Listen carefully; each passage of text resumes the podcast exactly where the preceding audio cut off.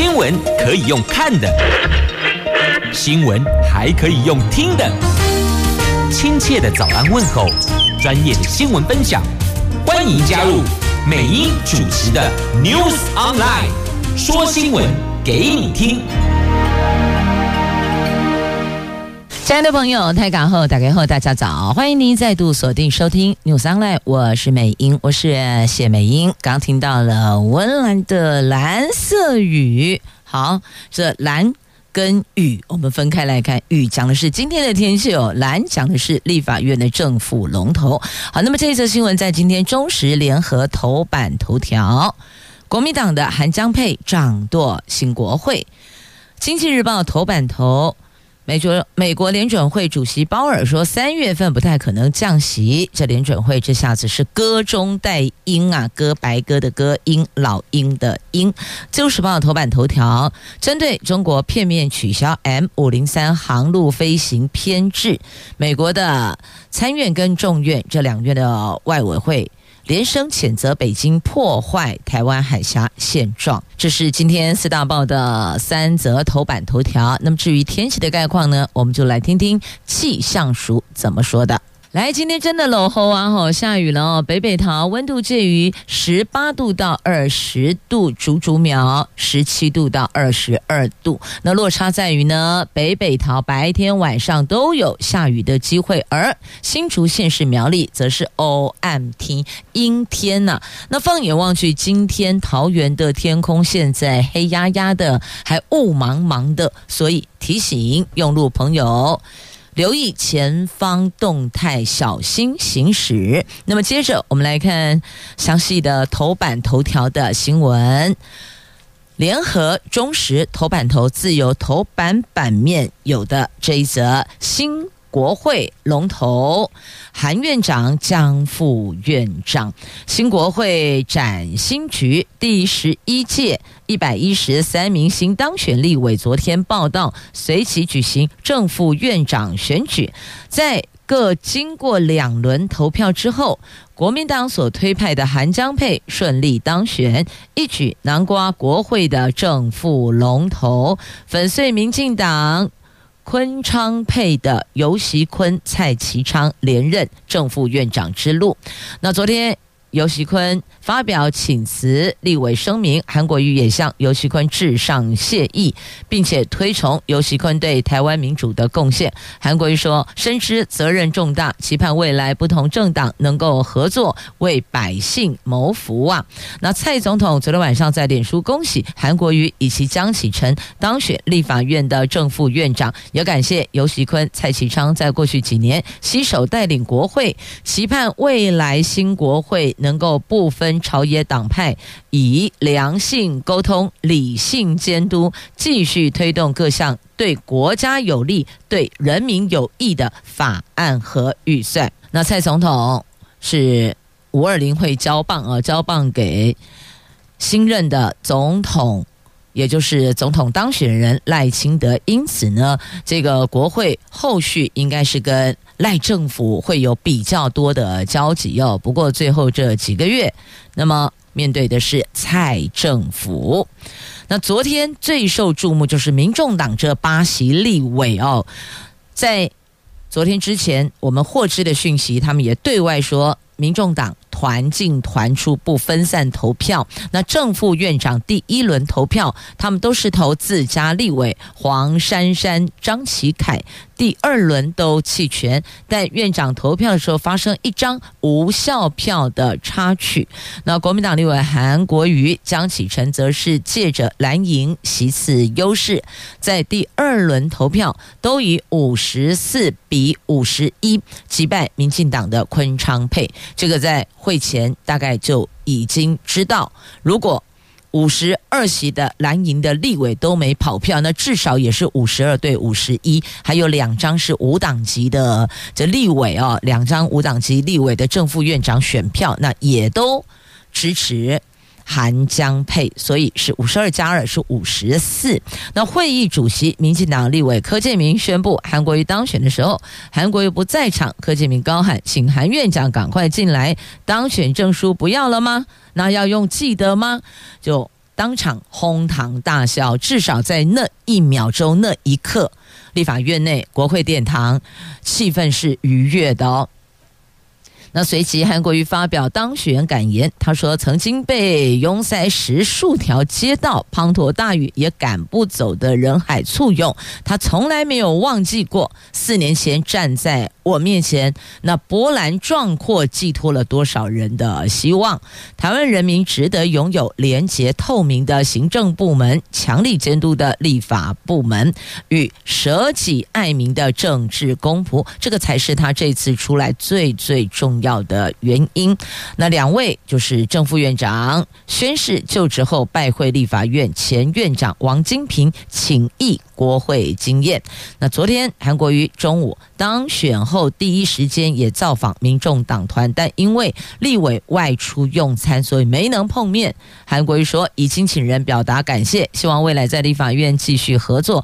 民众党主席柯文哲则透过脸书肯定韩国瑜了解庶民心声，为人海派。沟通能力强，期待韩国瑜能够促进朝野合作，政党间能够有良性互动。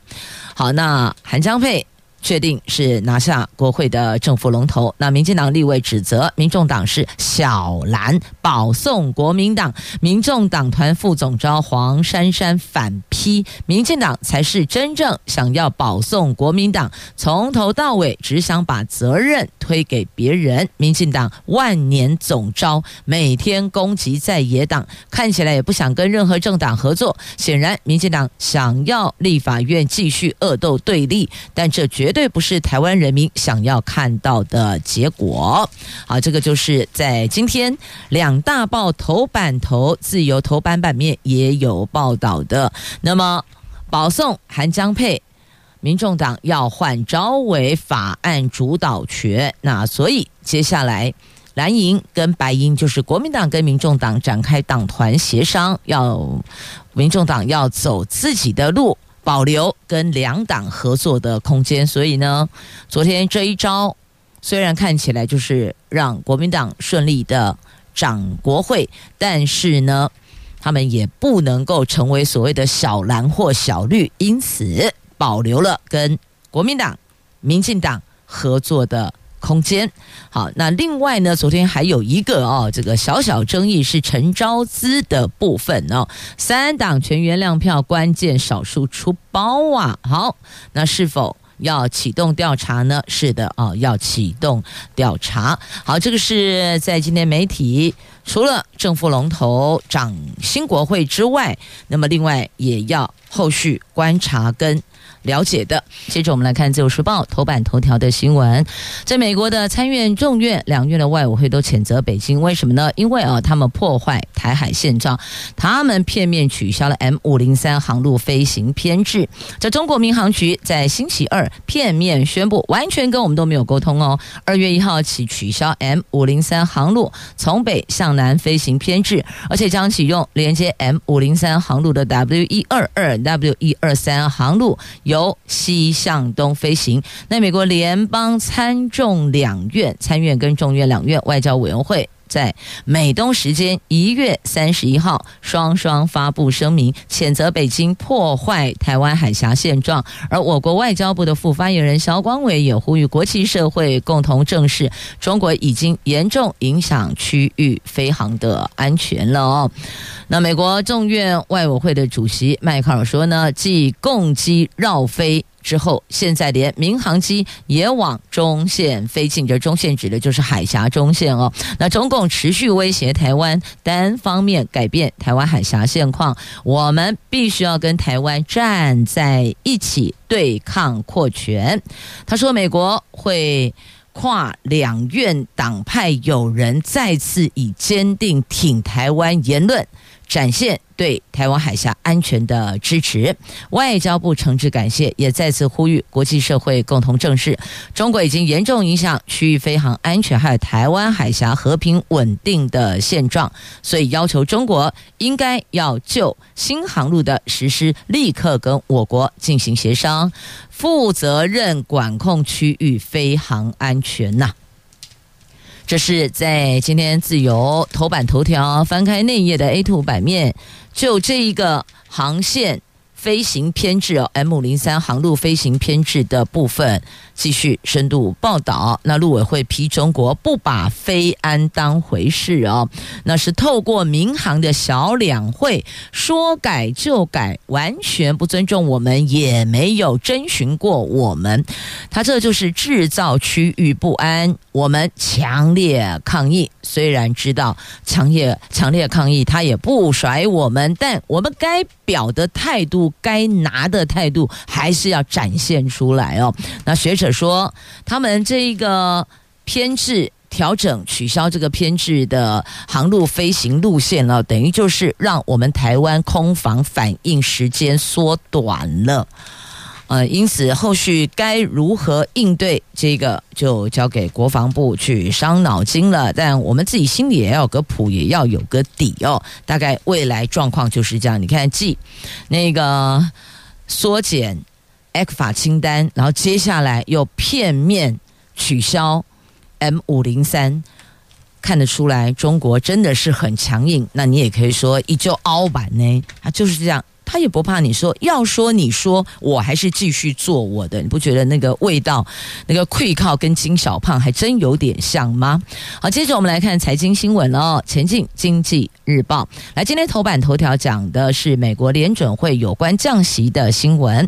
美国联准会一月份决议维持利率不变，而且删除决策声明中的紧缩倾向措辞，暗示政策转向，但是哦。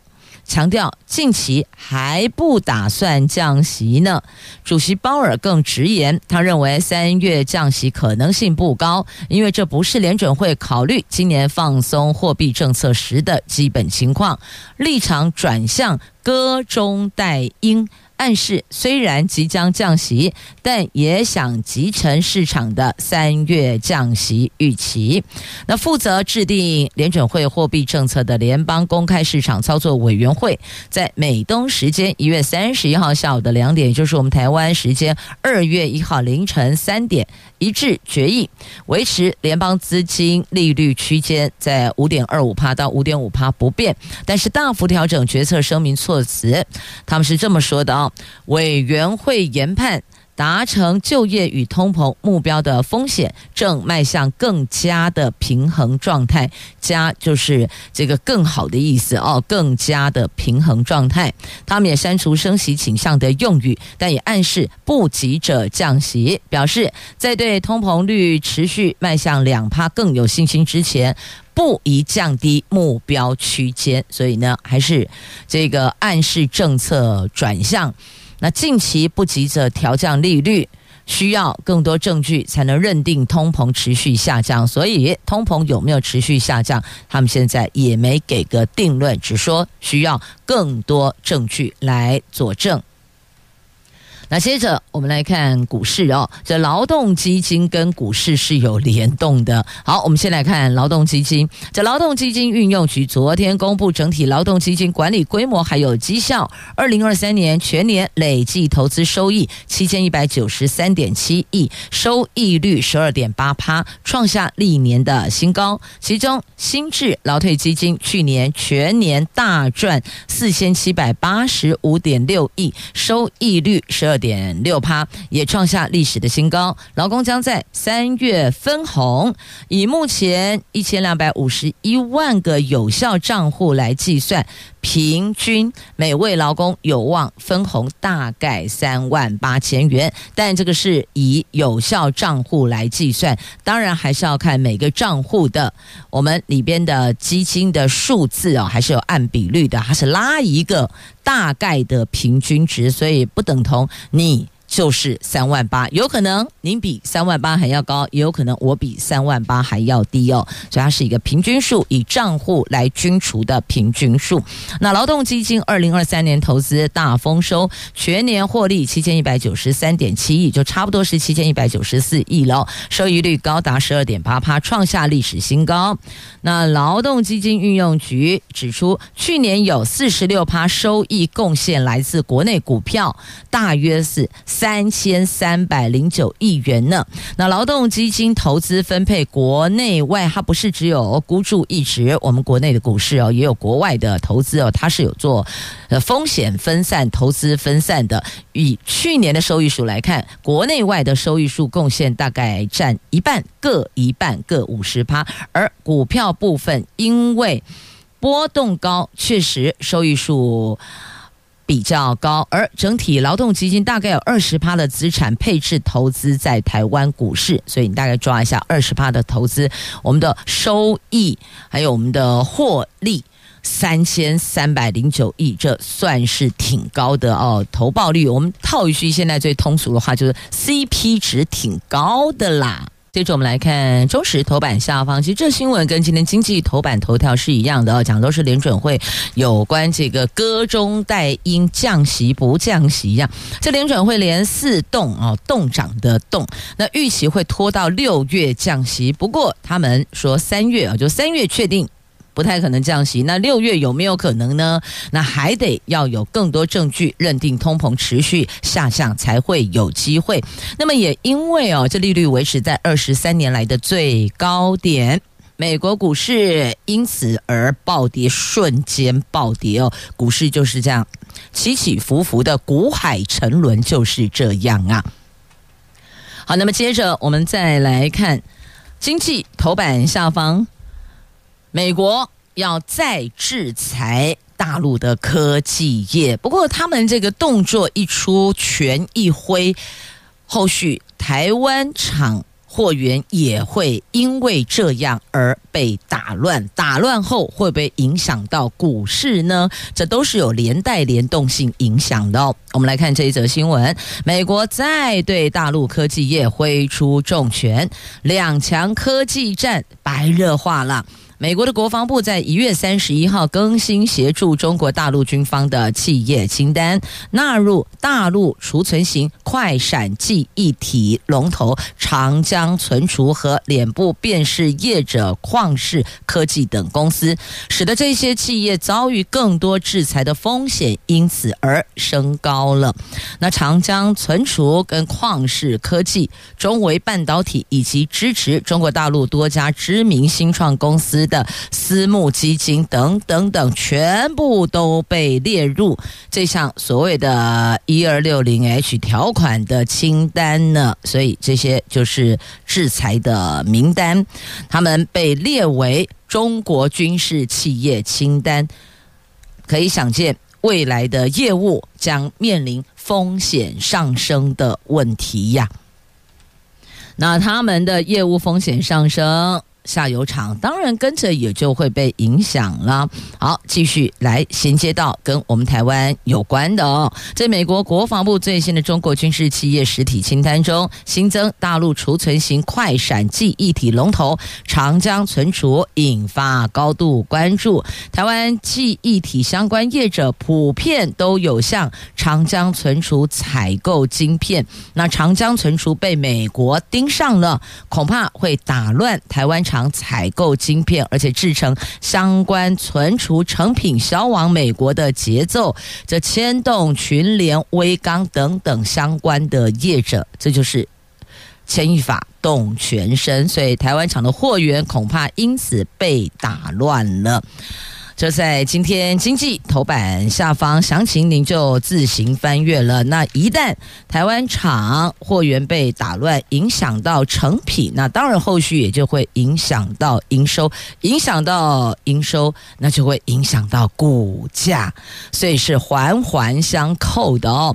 那么高通也示警，晶片库存未去化。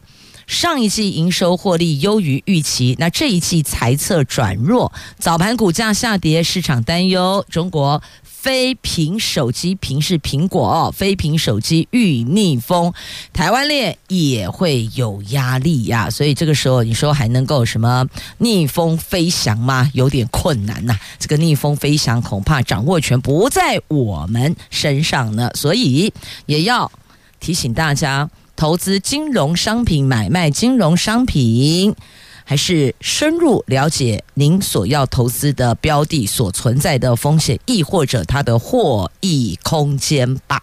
好，那么接着再来看中时头版下方，这个王毅谈两岸，就是苏。立文跟王毅，这中国跟美国这两位外长，这两位高层应该讲高层哦，高层对话。那苏立文说，这个布满地雷要公开难呐、因为地雷太多了，所以难以公开。这台湾大选后的两岸关系，成为了美国中国对话的关键议题。美国。国家安全顾问苏立文最近透露，他日前跟中国外长王毅进行深度讨论，这个讨论两岸议题也分享各自的立场，但是因为议题布满地雷，所以。无法公开内容，他也证实，美国、中国两国都同意尽快安排两国的领导人，美国总统拜登跟中国国家主席习近平两个人通个电话，而且指元首对话是无可替代的。因此，这王毅跟苏立文难道是这两位元首对话的会前会吗？对话之前的会前会吗？先就某些敏感议题会讨论到、会提到的话。题主题先达成共识，然后再让两个人直接对话，就走个过场的概念哦。那这一次对话是有用、直接而且坦诚的，所以苏立文才会说布满地雷难以公开呀。如果都是打打官腔，那为啥不能公开呢？就是内容。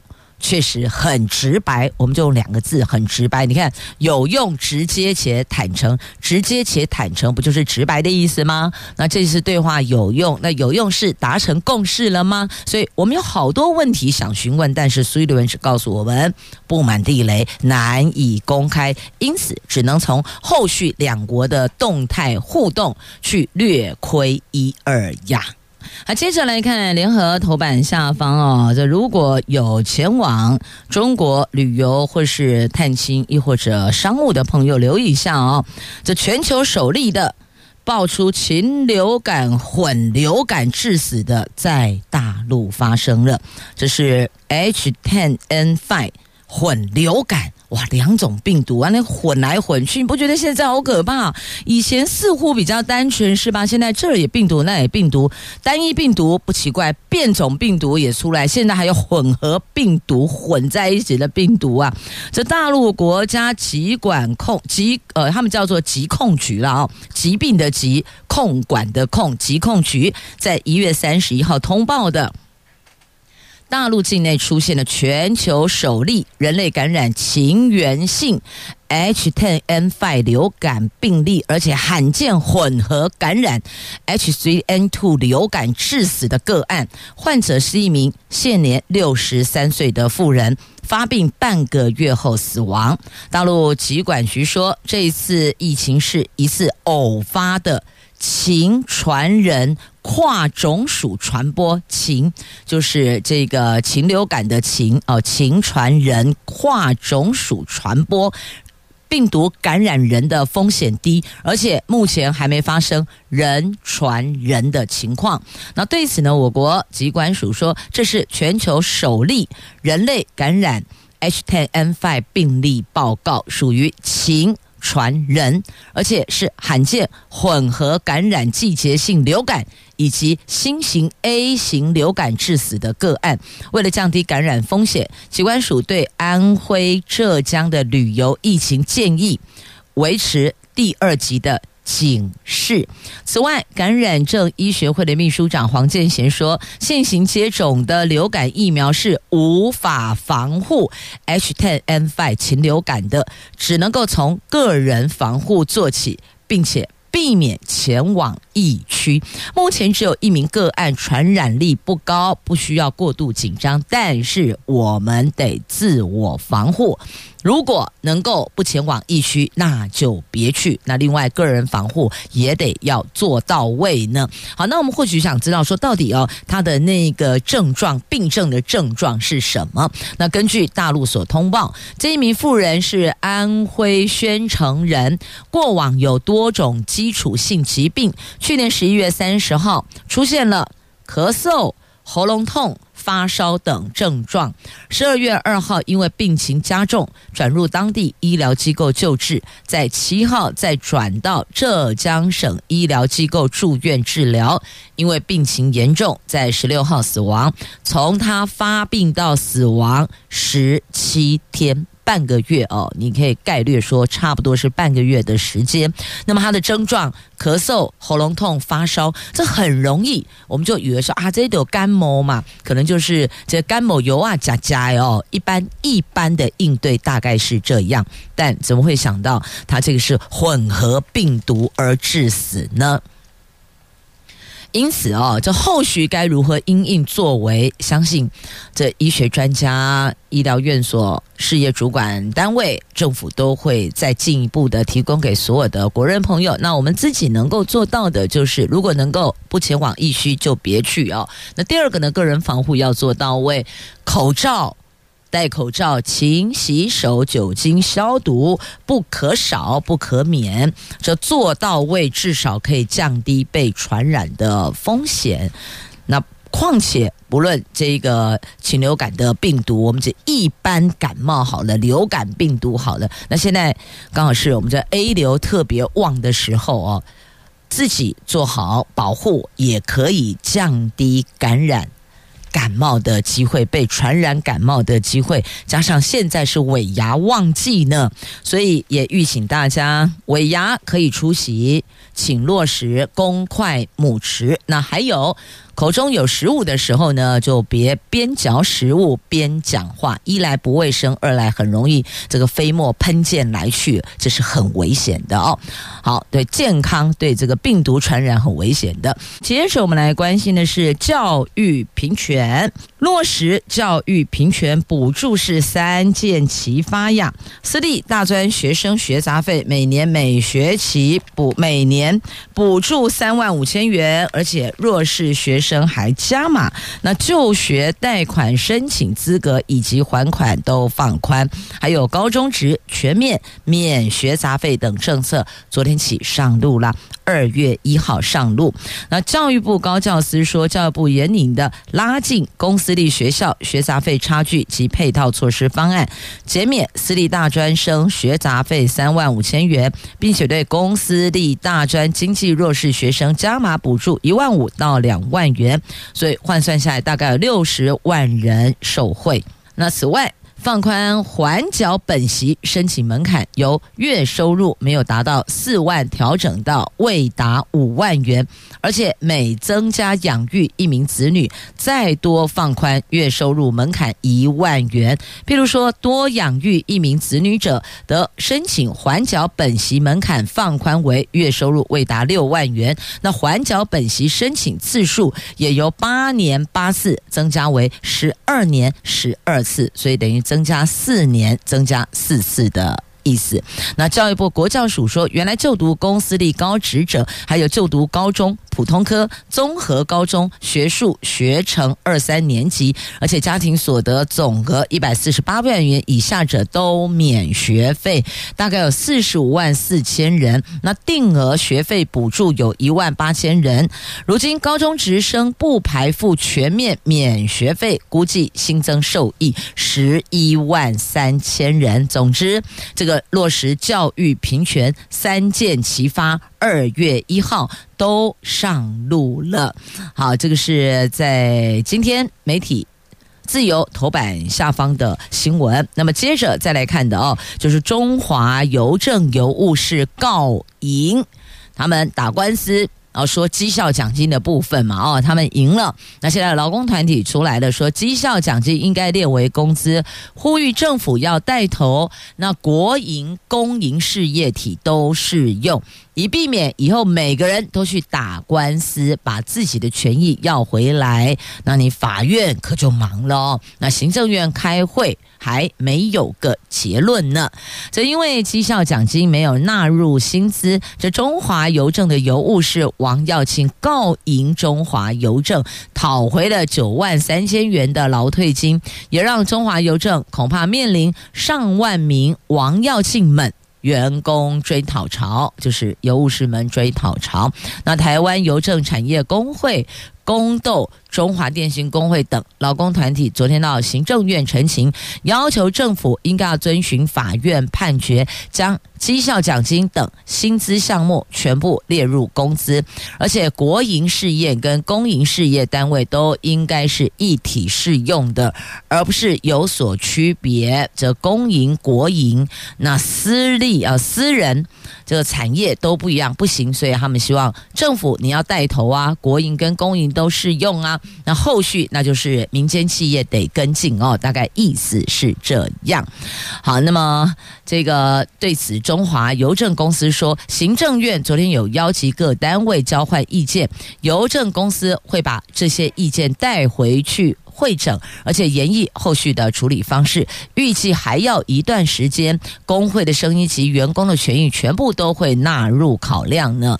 所以你看，要不是这个邮务师告赢了中华邮政，你觉得有后续发展吗？没有啊，他在前面冲。过关的后面，其他的这个国营事业、公营事业的员工们也都引颈期盼呢。那确实，如果以后要争取绩效奖金列工资，通通上法院去按铃控告的话，那后续事情还要不要做呢？所以行政院开会，但是开会还没有个讨论的结果哦。那至少他启动开会了。这事情立案了，那么成案了，就会继续讨论。我们要做的就是追踪，追踪后续如何。好，这是今天媒体所报道，就从中华邮务师告赢中华邮政开始切入。那再来，我们看一下啊这桃园的这个电动辅助车跨游双北市。不加价哟，跨游不加价，时速可以到二十五公里，电力低于十五趴，赶快还车，低于五趴就没电了，你恐怕就要砍车哈，不是推车，是牵车行步练了。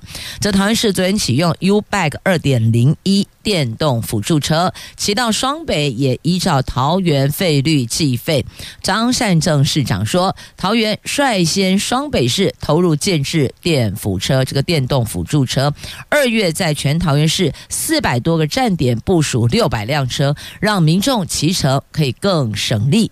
今年底前会达到两千五百辆啊，所以重点就是哦，因为许多市民在北北桃生活圈内跨市移动。因此呢，桃园市就跟台北新北市府商议，成功争取桃园市 U-Bike 二点零一电辅车，就电动辅助车，可以骑乘到双北地区，以桃园市费率计算，市民也能够透过悠游卡付费，等于就是提供更便捷的服务，但是呢，减少因为便捷服务而衍生的复杂的繁复的那个。呃，那个那个收费的计算，因为双北跟桃园呢，各县市政府它的计价不太一样。那么，如果从桃园开始骑到双北，不管到台北、新北，都是以桃园市的这个费率来计费。那我们也能透过悠游卡付费，等于就是让付费更加的便捷啦。这样子了解了吗？好，骑乘在自己的小宇宙也是挺开心快活的呢。来，我们看一下护理师的夜班奖励金，这奖励金哦，年前会入账呢。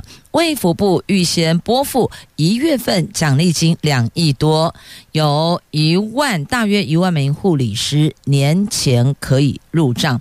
那么夜班护理师的奖励金入账，现在白班也在争取中。八成以上医院护理人员必须要轮值三班，是护理人员离职的主因之一。为此呢，卫福部编列了四十亿元的专款，用于医院轮值夜班护理人员。奖励昨天发出第一笔奖励金，总共二点零一亿元，拨给三百九十六家医院，估计大概有上万名的护理师。可以在年前领到。那卫福部照护司也松口，指三班护病比达标，医院白班跟业务量比较大的繁重工作加急等奖励机制，这个都会列为下一阶段公务员预算争取的重点。所以等于就是说，争取。白班，还有就是业务量比较大的繁重工作加急哦，所以还有这两环也在下一波下一阶段的公务员预算争取，所以这是下一波的争取重点。好，那么接着再来我们看一下哦，这个是人家是转角遇见爱，在这里是净滩捡到毒啊。毒品的毒怎么会这么可怕呢？进个滩也能捡到一公斤多的骨科碱的，这一公斤市价也不低呀。这个地点是在澎湖海域，难道说这里成了毒品海上转运站吗？澎湖海废拾荒大队昨天在湖西龙门港土地公庙邻近海域捡拾海洋事业废弃物，竟然拾获重达一公斤多的一级毒品古柯碱，由外表包装长满藤壶来判断，疑似私销规避临检海上丢包。全案由澎湖县警局刑警大队展开调查，疑似私销规避临检，所以赶紧把它给丢弃哦，就把它给丢包丢出出来了，一公斤多的骨科碱。如果是这个样子的话，周围再仔细的看一看，找一找，说不定还会有其他的毒品也会被找出来呢。好，这个是净滩捡到毒。这也代表这个场域应该是跟毒品，或许曾经有过这毒品转运的概念，不然毒品怎么会一公斤多掉在这？这基本上吸毒人不会没事带一公斤的毒品在身上到处乱窜哈，所以这显然不是个人的这个吸毒的所为，而是有可能它就是一个走私毒品。好，那接着呢，来。春节要到了哦，那春节要采买年货，有很多的应节应景的食品。那譬如说，过年大家拢爱吃黑的白鲳鱼哦，北北秋是不是安尼念的哈？白鲳现在应景白鲳一台斤，你知道一台斤不是一公斤哦，一台斤多少钱吗？原来这里也看到了二字头，二不是二十，不是两百，是两千。一台斤两千元呢，因为鱼货少，那春节脚步又靠近，因此怎么就是供不应求，就会。造成价格的上扬。这桃园市竹围跟永安渔港，每逢农历春节假期，都会涌入许多购买年货的民众。那中坜区渔会总干事黄德问说，春节前后的渔货量相对少，所以民众买鱼的价格都会偏高。譬如说，目前重量超过一台斤的白鲳，任何一尾都可能要花个两千元以上才买得到，所以民众应该。该要想想该怎么样精打细算、慎重的选购。那这里告诉您，就是因为货量少，不管是鱼货啦还是蔬果啦，只要这个量少，一定会造成价扬，扬就做往上走的意思哦。尤其是春节或是中秋，像这两大节日啊，这是国人会团聚的时候，就是这个中秋节跟。春节假期，除夕围炉嘛。那每年农历年那个白鲳是超应景的，对吧？以前几杯几杯白鲳鱼龟亚坝口哦，你知道那婆妈都心疼的要命哦，好几百块这一尾鱼，我可以是一天两天家里的这个购买菜肴食材的经费了。但是农历春节应景啊，还是得咬着牙哦买一尾回来应景应景。那现在告诉您，青菜几杯。大概买下来都是二字头，好，心里先有个数，是否还一定非得要白仓？我可不可以换替换其他一样有吉祥意涵寓意的海鲜呢？我可不可以做一个调整呢？好，那讲到春节，春节后就是什么？元宵节，桃园灯会二月二十一号登场，邀请您尽量搭乘大众运输，那还有搭公车送限量版提灯，有两处灯区还有南昌公园，就是这个南昌公园强调多元共融。那另外一处灯区虎头山要带民众穿越古今。好，一个是多元共融，一个穿越古今。大概从这个字面意涵就了解一二。南昌公园多元共融，所以在这里或许会有一些其他不同的文化氛围。那虎头山呢，要穿越古今，带您则鉴赏过去。啊，然后对比现在大概是这样的概念哦。好，二月一号到三月三号，就是二月二十一号，不是二月一号，二月一号已经过了。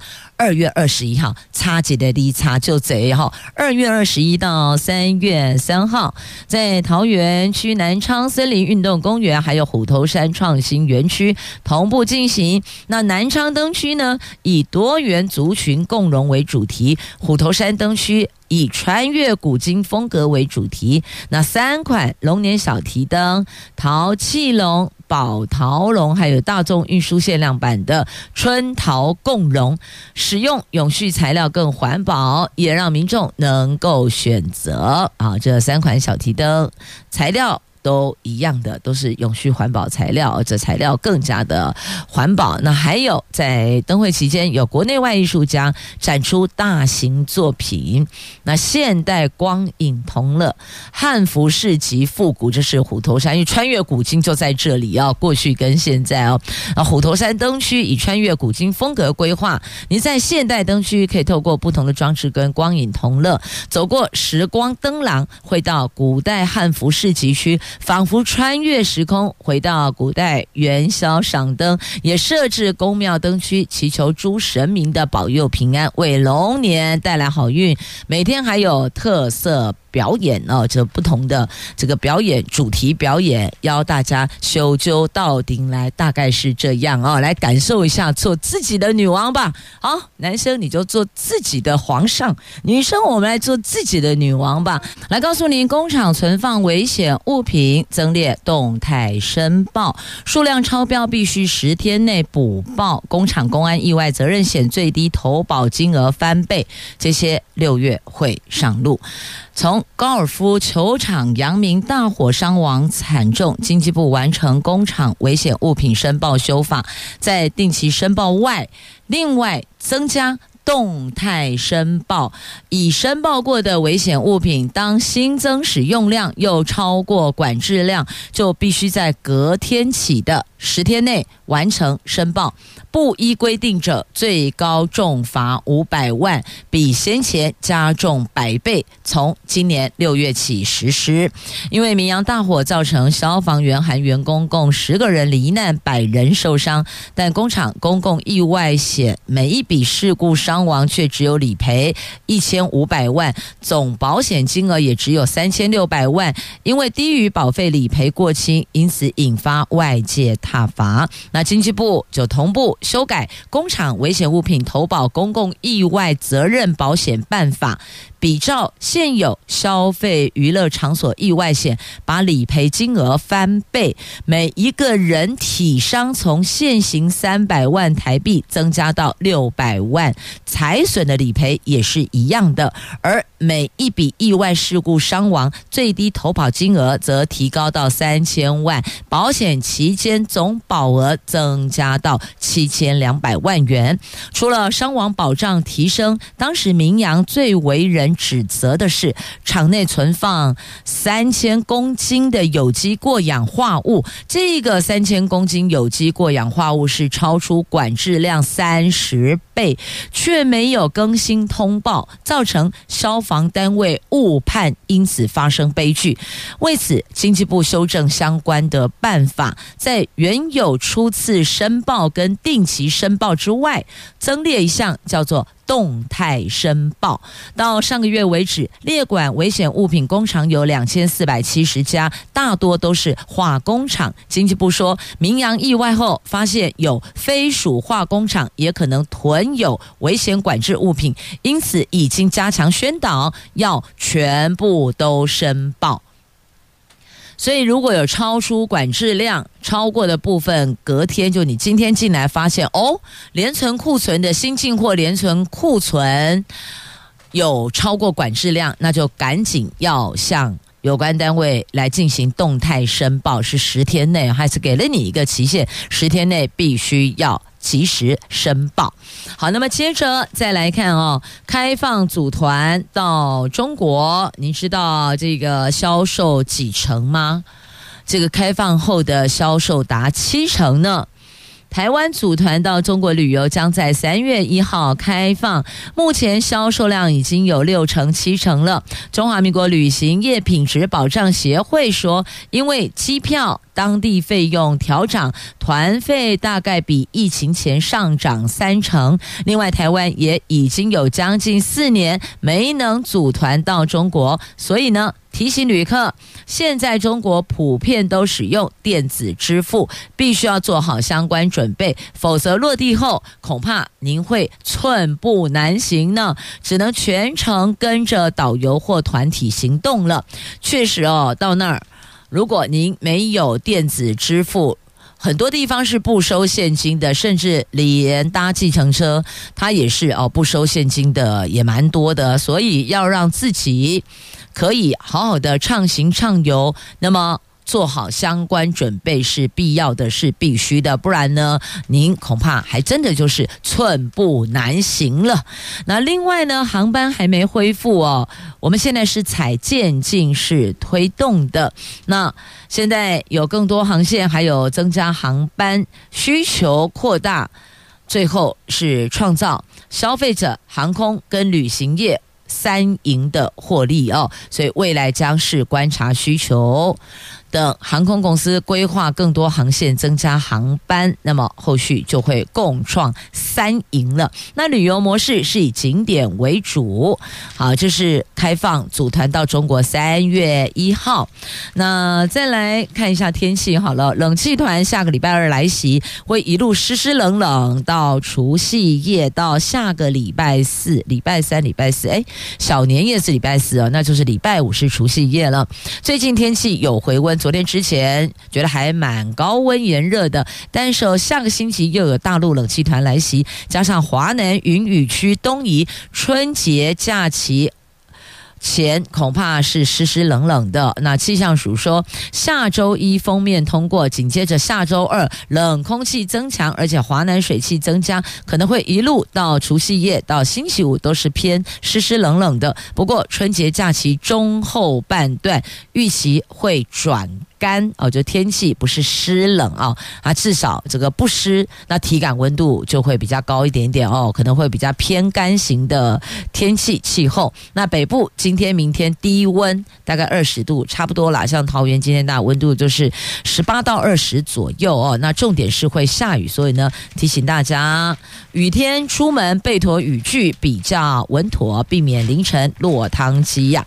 好，那么接着再来看自由时报头版版面，还有这两。两则图文，好，来看这全身油污受困在宜兰五节的蓝脸尖鸟，好不容易野放重生了。这是台湾陆地很少出现的蓝脸尖鸟，去年十二月受困宜兰五节海边，那个时候看到的它是全身沾满油污，羽毛粘黏，根本就无法起飞觅食哦，因为那个羽毛都黏住，你没有办法这个展翅飞翔啊。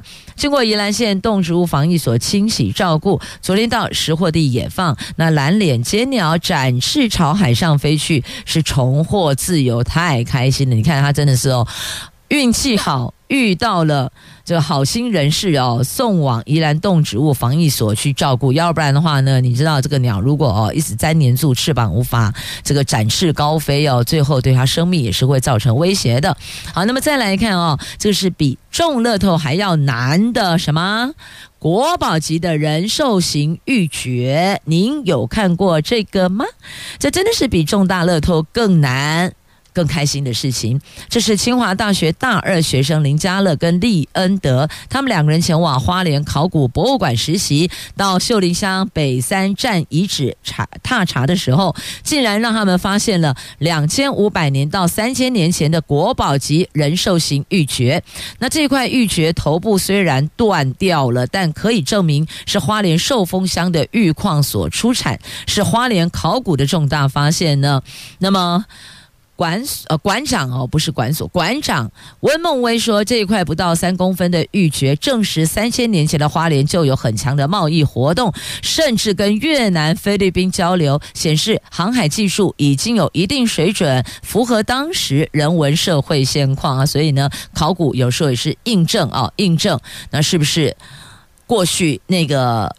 那个年代、那个环境、那个场域，他们的一些社交或是经贸活动，我们现在叫经贸哈，以前就以物易物嘛，对不对？后来就是有钱币等等哦，可以了解，这是了解过去所发生的。要说声感谢朋友们收听今天节目，我是美英，我是谢美英，我们祝福你明后两天周休假期愉快，我们下周一下午空中再会了，拜拜。